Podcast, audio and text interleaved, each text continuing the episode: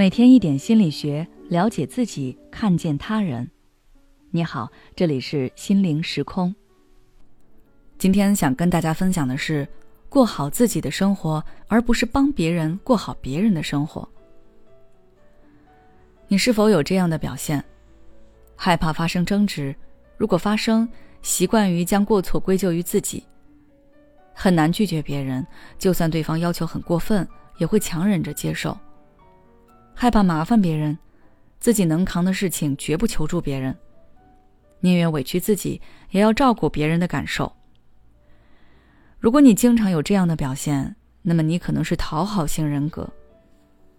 讨好型的人很害怕让别人失望，非常在意别人的评价和眼光。对你而言，别人赞赏就是对自己的肯定和接纳，别人失望就是对自己的否定和排斥。你渴望被认可，为此可以不惜委屈自己、牺牲自己，用迎合别人、取悦别人的方式融入集体，以获得一种归属感。但是长此以往，你会因为费尽心思满足别人的期待和要求而感到筋疲力尽，你自己并不开心，因为你不是发自内心喜欢才去做这些事的。这样的你，把自己的喜怒哀乐都依托在别人身上。也是将自己人生的主动权交给了他人，别人的一言一行可能就能轻易的让你崩溃。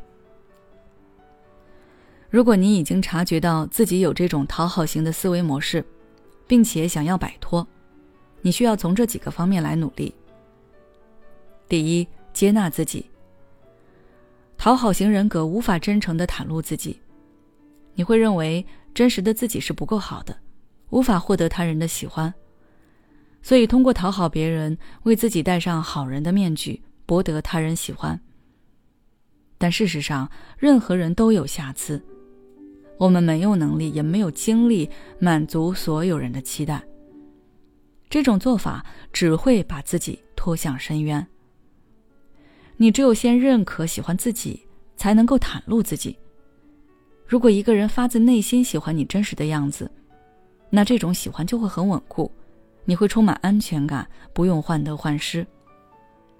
所以你得学会接纳真实的自己，告诉自己：我虽然有不足的地方，但也有自己的价值。否则，我为什么能生存到现在呢？第二，建立自信。讨好型的人内心往往是自卑的，在和他人相处时总觉得低人一等。所以，当务之急，你要让自己自信起来。可以找到自己的闪光点，花时间和精力打磨这些闪光点。长此以往，你的闪光点会越来越突出，会取得一些小成就，你就会觉得自己其实没有想象的那么差。你会慢慢的认可自己，欣赏自己，同时也会受到他人的肯定甚至青睐。在这种正向反馈的影响下，你就会变得自信起来。当你有了足够的自信。你就不再费劲的渴求别人的肯定了。第三，尊重自己的感受。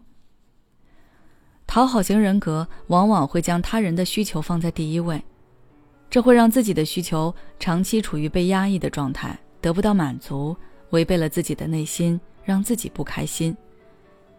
所以你要告诉自己，我的感受最重要。如果这个事情让我感到不舒服，我完全有权利不做。当别人要求你做一些让你不舒服的事情时，你要不断的暗示自己：“我可以有拒绝的权利。”在拒绝的时候，可以用委婉的语气表达自己的感受，并提出自己的观点。这也是向他人展示出你的底线、你的脾气。你要活得有棱有角，别人才会尊重你。你是自己生活的主角，要过好自己的生活，而不是帮别人。过好别人的生活。如果你还想了解更多相关的内容，可以微信关注我们的公众号“心灵时空”，后台回复关键词“讨好型人格”就可以了。也许此刻的你正感到迷茫，不知道接下来的事业方向该怎么走；也许此刻的你正深陷痛苦，父母和家庭的压力都在你身上，你感觉不堪重负。身心俱疲的你，应该让自己休息一下。